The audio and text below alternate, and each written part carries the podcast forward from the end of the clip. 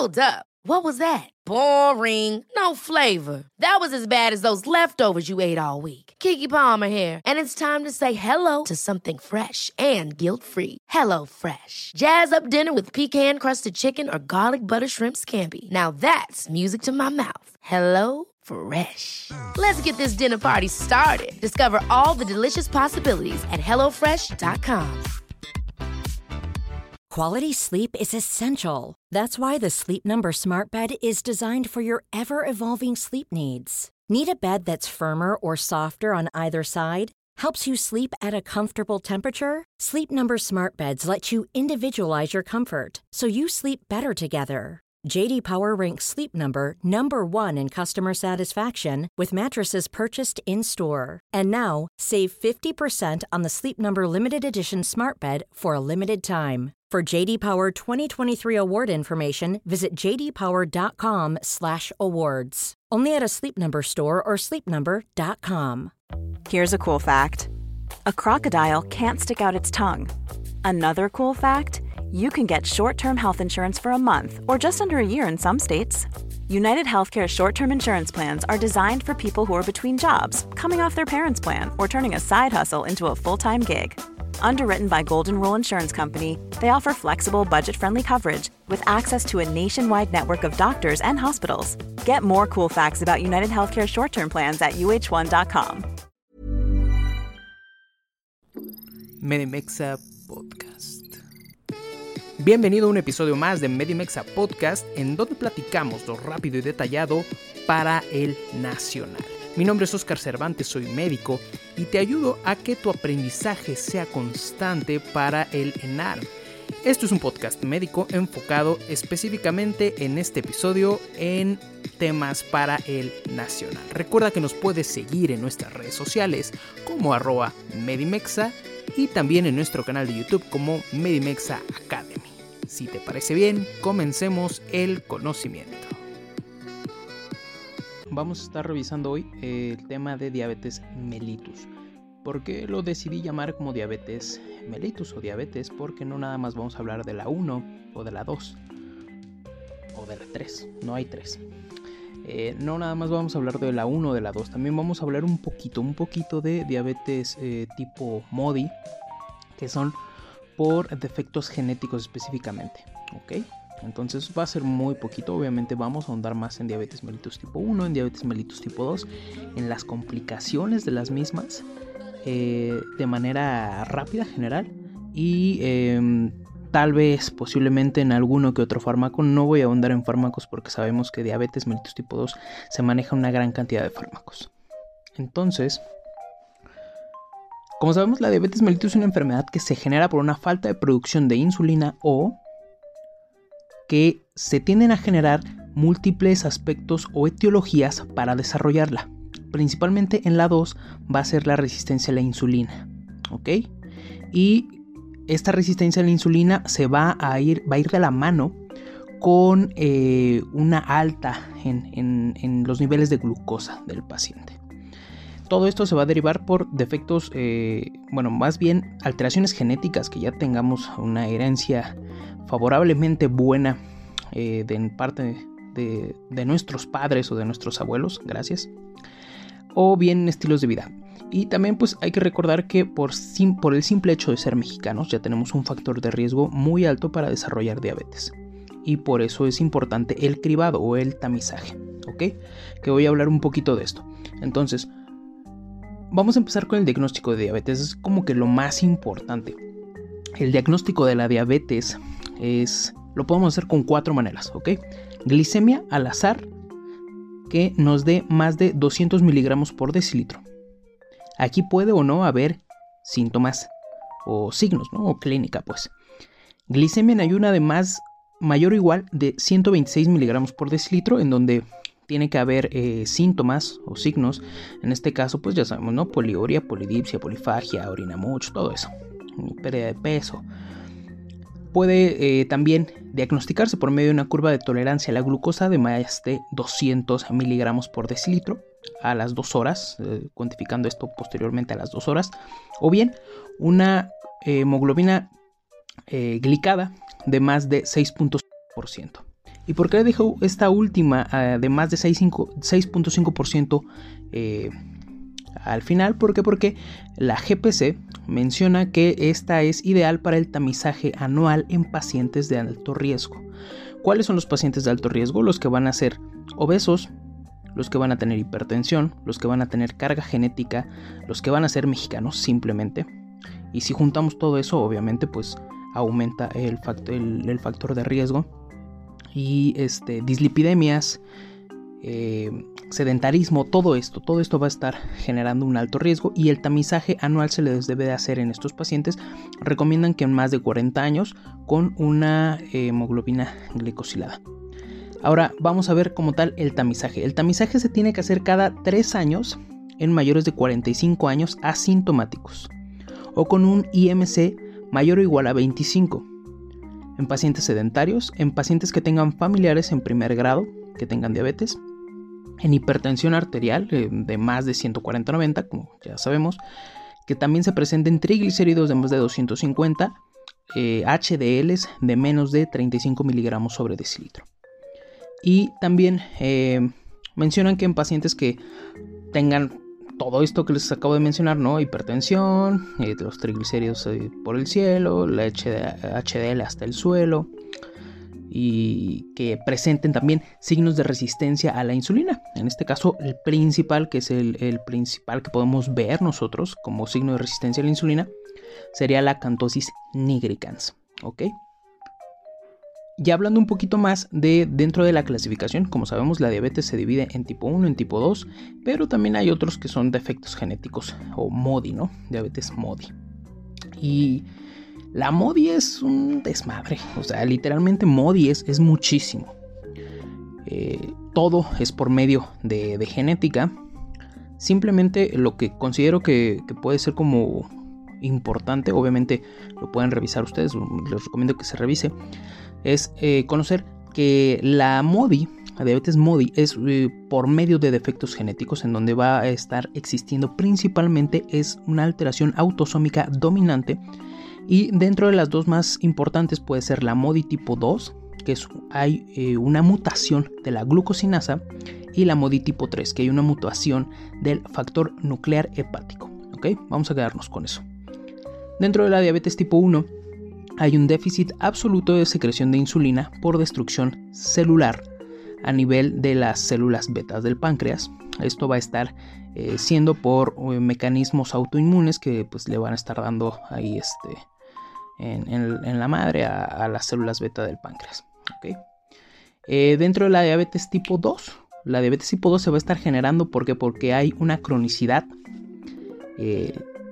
raro porque, bueno, no tan raro, es, es, más común de hecho ya en pacientes cada vez más jóvenes. ¿Por qué? Porque todos los estilos de vida y por todo lo que ya platicamos, ¿no? Una alta herencia, sedentarismo y todo esto, pero es principalmente porque hay una resistencia a la insulina y posterior a la resistencia de la insulina, pues el páncreas se cansa de, generar tanta insulina porque hay unos niveles de glucosa exageradamente altos y esto causa que eh, el páncreas deje de secretar la insulina y que haya déficit o deficiencia de, la producción de la misma y pues ya no hay hormona que esté introduciendo la glucosa a nivel celular. Entonces es por esto que se genera la diabetes tipo 2 de manera general. Déjenle tomo a la chela. Y eh, no es agua. ok, dentro de la diabetes tipo 1 vamos a revisar primero esta. La diabetes tipo 1 entonces es por destrucción autoinmune de células beta pancreáticas principalmente por linfocitos T citotóxicos que van a estar infiltrando los islotes pancreáticos. Se considera como una enfermedad de impronta sexual. ¿A qué se refiere con esto? Que son cinco veces más el riesgo de transmisión si el padre es el que se ve afectado. Dentro de la clínica, pues se menciona que son generalmente en pacientes jóvenes de menos de 30 años, menos de 20 años, en donde se presenta poliuria, polifagia, polidipsia más pérdida de peso eh, constante y en donde suele iniciar principalmente este tipo de diabetes como una cetoacidosis diabética. Entonces los pacientes tienden a debutar con cetoacidosis diabética y pues si es joven con tal vez no tantos síntomas o no los síntomas y de repente debuta con una cetoacidosis diabética, tienes que buscar diabetes tipo 1. El tratamiento, como ya sabemos, es por medio de la insulina, se recomienda específicamente la NPH y hay varios esquemas que pueden ser, este, que deben de ser ajustados, más bien. No voy a ahondar ahorita mucho en los esquemas de insulina porque también es, es este, un tanto largo. El objetivo del tratamiento insulínico es minimizar la fluctuación de los niveles de insulina, generar eh, bolos de insulina y cubrir las necesidades basales del paciente. Vamos a hablar ahora de la diabetes mellitus tipo 2. Entonces, aquí es cuando se genera una baja de la secreción de insulina por resistencia a la misma. Entonces, estamos teniendo una resistencia constante que genera que al final el páncreas se canse de secretar insulina y pues ya tenemos muchísima glucosa que ya no se distribuye correctamente a nivel muscular, a nivel de hígado, a nivel eh, de cerebro, aunque el cerebro es el que siempre se lleva la mayor parte de la glucosa de inicio. En este caso, eh, se da comúnmente en etapas intermedias de la vida, en etapas más avanzadas. Dentro de los factores de riesgo principales es la obesidad y las dietas hipercalóricas. Dentro de la clínica igual polidipsia, poliuria, polifagia y una descompensación hiperosmolar en este caso, los pacientes con diabetes mellitus tipo 2 tienden a generar principalmente descompensaciones hiperosmolares y los que tienen diabetes mellitus tipo 1 tienden a generar cetoacidosis diabéticas. ¿Ok? No es ley, uno puede tener otro, pero va un poquito más como orientado. Dentro de las recomendaciones para estos pacientes se, recomiendan principalmente tratamiento dietético y actividad eh, física, perdón, y eh, metformina. La metformina se ha evidenciado que eh, al momento que tú haces el diagnóstico de diabetes mellitus tipo 2 se debe de dar al principio, o sea, tú la diagnosticas y se debe de dar tratamiento dietético, actividad física, que es el, el esquema preventivo de primera línea, y al mismo tiempo se recomienda dar metformina al diagnóstico. Eso ya viene en las guías eh, actualizadas del 2019, que es lo que, en lo que se está basando esta, esta plática. Vamos a ver un poquito las estrategias preventivas. ¿Por qué? Porque obviamente como médicos de primer contacto sí interesan muchísimo las estrategias preventivas. ¿Qué se debe de hacer? Pues eh, te indican que primero se debe de disminuir la ingesta calórica de 500 a 600 kilocalorías por día. Se debe de realizar ejercicio aeróbico para disminuir del 5 al 7% de peso. Obviamente, pues esto entra en, los, en la modificación de los estilos de vida, se debe de evaluar el riesgo cardiovascular y se debe de suspender el hábito tabáquico. Posterior a que haces todo esto, digamos que el último paso sería identificar y manejar las complicaciones crónicas. Pero esto ya lo haría directamente un, especialista, ¿no? Es un manejo conjunto como siempre. Entonces dentro de lo primero eh, está indicada la metformina, el ejercicio, el ejercicio cuánto debe de ser, que es también muy preguntable a veces. El ejercicio es de 150 minutos a la semana, disminución de peso del 5 a 7% y se debe de reevaluar a los 3 meses, ¿ok? Dentro del tratamiento farmacológico se debe de iniciar con monoterapia a base de metformina y pues lo, que ya les mencioné anteriormente. Y eh, se debe de también evaluar los resultados de 3 a 6 meses por medio de la hemoglobina glicada. Entonces, eh, aquí también hay una hay una nota que me gustaría hacerles un, poquito sobre la metformina. En quién está contraindicada la metformina. La metformina se ha eh, visto que es de los mejores fármacos que, hay eh, para diabetes. En quienes podría, obviamente no sustituye a los niveles eh, que nos puede generar de beneficio la insulina, ¿no? Pero de inicio, la metformina, ¿en quién podría estar indicada o contraindicada, perdón, en quién podría estar contraindicada? En pacientes que tengan insuficiencias. ¿A qué nivel? Hepático, renal y cardíaco. Entonces, eso es como que la contraindicación puntual de metformina. Vamos a ver entonces, ya he revisado eso, las complicaciones agudas y las complicaciones crónicas. Dentro de las complicaciones agudas tenemos tres, que es la cetoacidosis diabética, el estado hiperosmolar y la hipoglucemia. Y dentro de las crónicas está la retinopatía diabética, la neuropatía, la nefropatía, el pie diabético que eh, no vamos a abordar todas específicamente ahorita porque es eh, meterte en temas de oftalmología, meterte en temas de neurología, de urología, porque la nefropatía pues sabemos que causa una enfermedad renal crónica que es todavía un, un, campo bastante extenso, ¿no? Vamos a revisar las agudas. En la cetoacidosis diabética, principalmente nos tenemos que basar en la clínica, como siempre. La clínica te marcaría que es un paciente eh, joven, principalmente, porque recordemos que es común en diabetes mellitus tipo 1. Es un paciente joven que eh, está deshidratado, vomitando, y que pues eso conlleva a lo mismo, ¿no? Vómito, deshidratación, vómito, deshidratación, que presenta alteraciones eh, mentales o cognitivas, dolor abdominal, hipotensión y una respiración de Kussmaul, ¿ok? Dentro del diagnóstico bioquímico, el diagnóstico bioquímico se da por medio de qué? De una glicemia de más de 250 miligramos por decilitro. También hay un pH de menos de 7.3, un anión GAP mayor a 10 y un bicarbonato de menos de 18 miliequivalentes. Esto ya lo estamos sacando por medio de una gasometría, lo que te da una acidosis metabólica. Y lo importante de aquí es que aquí va a haber cetonas a nivel de sangre y de orina. ¿Cuál es la principal cetona que se puede encontrar? Eh, la beta -hidroxi, el beta hidroxibutirato. La principal cetona que se puede encontrar aquí. ¿Cuál es la fisiopatología de una cetoacidosis diabética? Bueno, como tal, disminuye la insulina y aumentan las hormonas contrarreguladoras, principalmente el glucagón. Esto genera una glucogenólisis, ¿ok?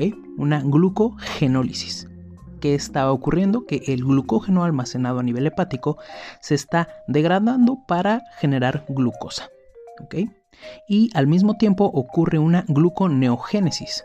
Se empieza a generar glucosa de nuevo. Es la glucogenólisis y la gluconeogénesis. Esto ocasiona que pues ya tenemos un decremento de los niveles de insulina, más eh, también las catecolaminas, que es por medio de las hormonas contrarreguladoras. Esto genera que se desarrolle una lipólisis. Y la lipólisis al final va a llevar a que se estén eh, toda la degradación de, esas células nos va a estar generando ácidos grasos. Y los ácidos grasos se van a estar generando, bueno, más bien están eh, transformando al final en cuerpos cetónicos. Entonces lo que nos va a estar dando eh, la cetoacidosis diabética. Dentro del tratamiento, no, el tratamiento eh, solamente lo voy a tocar en cuatro puntos. De inicio se recomienda que pues no tiene insulina, hay que dar insulina. Principalmente recomiendan insulina ultra rápida hasta normalizar el pH el número 2 sería hidratación. Obviamente se le tiene que dar hidratación al paciente. Principalmente mencionan que puede ser con soluciones salinas isotónicas al 0.9%. Y una vez que el paciente ya presente glucosas de menos de 250 se puede cambiar a solución glucosada al 5%. Número 3 el potasio, pero no todo se les da el potasio así. Ah, ya llegaste con cetoacidosis, ten potasio. No. Se menciona que el potasio se debe de indicar si la cifra inicial del potasio es normal. ¿En qué me refiero con esto? El paciente llega y el potasio es normal, tú le checas eh, los electrolitos séricos y el potasio se encuentra en cifras normales. Se debe de indicar potasio, ¿por qué? Porque al momento que tú hidrates y des insulina, va a bajar el potasio porque pues esto, la, la insulina tiende a meter potasio a las células y pues la hidratación también tiende a digamos que diluir, ¿no? Entonces va a disminuir el potasio. Y eh, también eh, según la cuánto eh, quieras indicar de potasio, ¿no? Eh, también sabemos que el potasio se indica por medio de vía periférica hasta cierto punto y por medio de vía central hasta cierto punto. Me parece, si mal no recuerdo, que la vía periférica es hasta 20 mil equivalentes máximo. ¿Por qué? Porque pues ya después puede causar por ahí este necrosis. Y el bicarbonato. El bicarbonato, mm, acá lo dejo el último porque es, mm, digamos que no muy esencial. Lo esencial es eh, los primeros dos pasos, insulina e hidratación. El bicarbonato se da como tal, se indica en acidosis grave cuando existe un pH de menos de 6.5 o un bicarbonato de menos de 5 miliequivalentes. ¿Ok? Y eso sería todo de la cetoacidosis diabética. Vamos a revisar el síndrome hiperglucémico hiperosmolar. La clínica, ¿cuál es? En este caso existe una deshidratación grave. Hay alteraciones de conciencia y pueden llegar a haber hasta convulsiones, hemiplegias. Dentro de los. Bueno, dentro del diagnóstico bioquímico, aquí se encuentra una glicemia de más de 600 miligramos sobre decilitro, un pH que no va a estar acidificado, o sea, vamos a tener un pH de más de 7.3 y un bicarbonato de más de 18 mil equivalentes. Pero aquí lo que nos da la pauta es la osmolaridad efectiva. La osmolaridad efectiva va a ser mayor de 320 miliosmoles, ¿ok? ¿Y esto por qué? Porque normalmente la glucosa no afecta en la osmolaridad. La osmolaridad se va a estar regulando por quiénes? Por el sodio, ¿ok? Por eh, a veces por la, glucosa como tal, por la urea. Pero cuando ya tenemos una glucosa tan alta de 600 miligramos sobre decilitro, ya afecta como tal la osmolaridad. Entonces, cuando tenemos una osmolaridad efectiva de más de 320 miliosmoles y una glicemia de más de 600 con la clínica, pues es un síndrome hiperglucémico hiperosmolar. Y en este caso, los factores desencadenantes, ¿cuáles pueden ser? Pues principalmente mencionan que es común en Les comentaba que principalmente mencionan que es común en ancianos. Y cuando se encuentran dentro de los factores desencadenantes, pueden ser un cuadro infeccioso, principalmente la neumonía o a nivel gastrointestinal. Y el tratamiento, el tratamiento lo voy a, basar principalmente en tres cosas. Número uno, en este caso, es la hidratación. La hidratación con un suero fisiológico 0.9% es el más importante de todos. La segunda sería el uso de insulina y la tercera sería el potasio cuando sea menor a 3.3 miliequivalentes. Y también se pueden utilizar antibióticos empíricos. ¿Por qué? Porque dentro de, las, dentro de los cuadros o factores desencadenantes son los cuadros infecciosos. Y la última eh, complicación aguda sería pues la hipoglucemia que en este caso es menor a 70 miligramos sobre decilitro de, valores de glucosa y en pacientes no diabéticos tiende a ser de menos de 55 miligramos sobre decilitro. ¿Cuáles son los factores desencadenantes? Pues que se retrase la comida o un exceso de insulina, ¿no? un mal cálculo de insulina y se está eh, generando un exceso de la misma o hipoglucemiantes, principalmente la glibenclamida y principalmente en, pacientes ya, este, pues ya mayores de edad. ¿no? La glibenclamida generalmente tiende a causar hipoglucemias bastante fuertes. Y en este caso, pues eh, para poder eh, contrarrestar esto, pues hay un aumento de hormonas contrarreguladoras. Dentro de la clínica tenemos, lo vamos a dividir en dos, en síntomas neurogénicos y en síntomas neuroglucopénicos. Los síntomas neurogénicos van a ser, los vamos a dividir otra vez en dos van a ser adrenérgicos cuando hay palidez, temblor y palpitaciones, y colinérgicos cuando hay sudoración y parestesias. El otro rubro son los síntomas neuroglucopénicos que va a ser cuando hay una disminución de la concentración, alteraciones en el lenguaje y visión borrosa. El tratamiento prácticamente es este carbohidratos de rápida absorción vía oral, por ejemplo, dulces o eh, dulces que tengan algo muy muy fuerte, jugo de naranja, ¿no? que tiene altas cantidades de glucosa. Pero posterior a esto se recomienda que si el paciente eh, puede ingerirlos, se, lleve a cabo una comida ya este, estable, ¿no? O sea, no, no dejarlo nada más así, ya subió, ya me siento bien y ya. ¿Por qué? Porque se puede volver a hipoglicemiar. Y en, caso de que sean pacientes que tengan francamente alteración eh, de la conciencia, que no puedan eh, consumir algún tipo de azúcar por vía oral, se recomienda glucosa IV y pues obviamente hospitalización para estar monitoreando a los pacientes. Vamos a ver un poquito las complicaciones crónicas y ya con esto acabamos. Eh, se dividen principalmente en dos, en vasculares y no vasculares. Las vasculares se van a dividir en, eh, bueno, las, las vasculares van a ser microangiopáticas, como la retinopatía, que la retinopatía es una lesión progresiva que va a estar generando cambios eh, visibles eh, cuando hacemos un fondo de ojo de manera general cómo se pueden identificar hilos de plata o neovascularizaciones. La otra complicación microangiopática sería la nefropatía. En este caso es una tasa de filtración glomerular de menos de 90 por más de 3 meses, que ya sería una enfermedad renal crónica.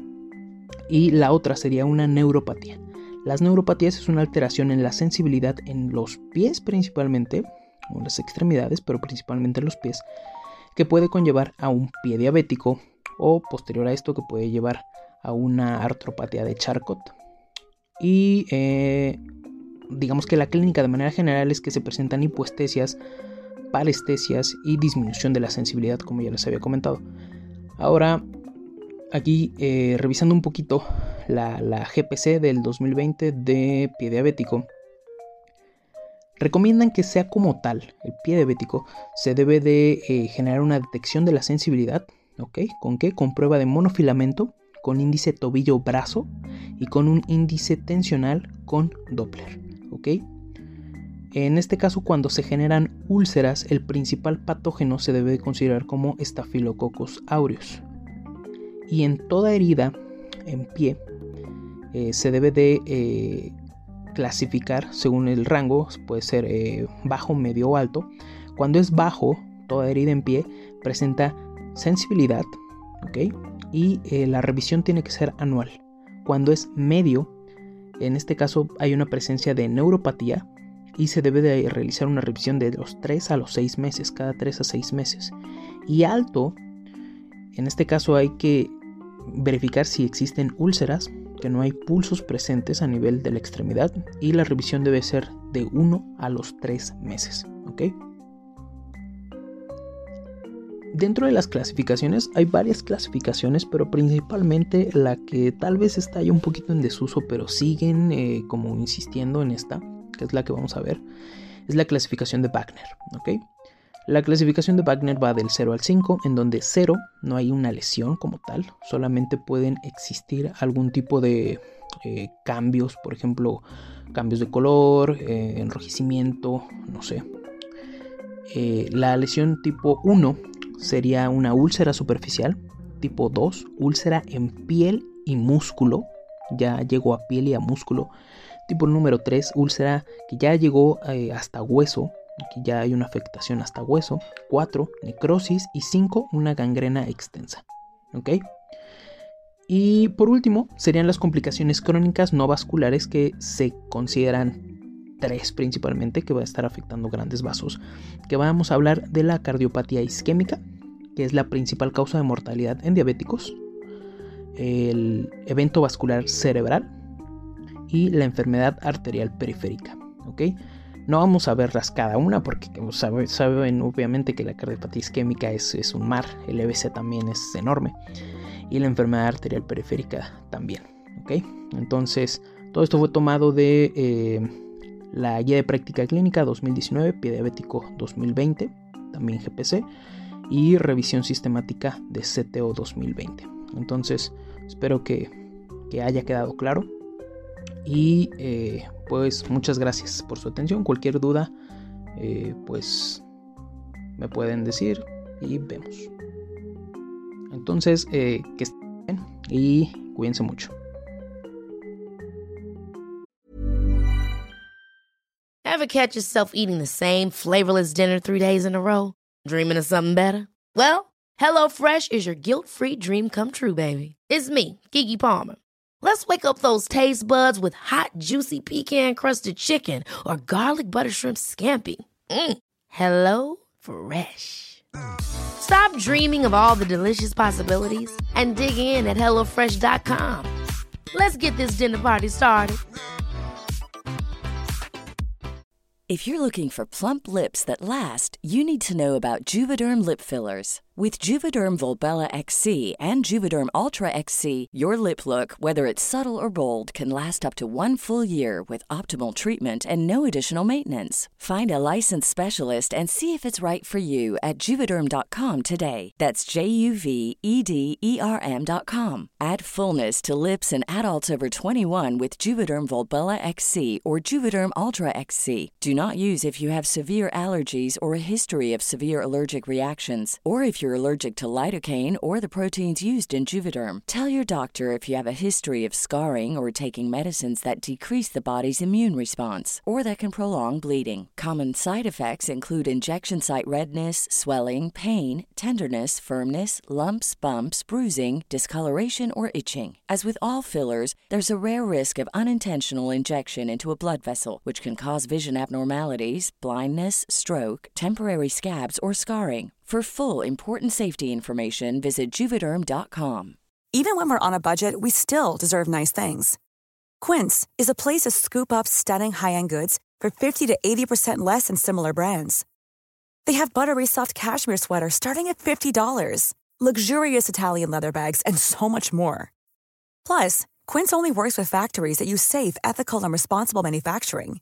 Get the high-end goods you'll love without the high price tag with Quince. Go to quince.com slash style for free shipping and 365-day returns.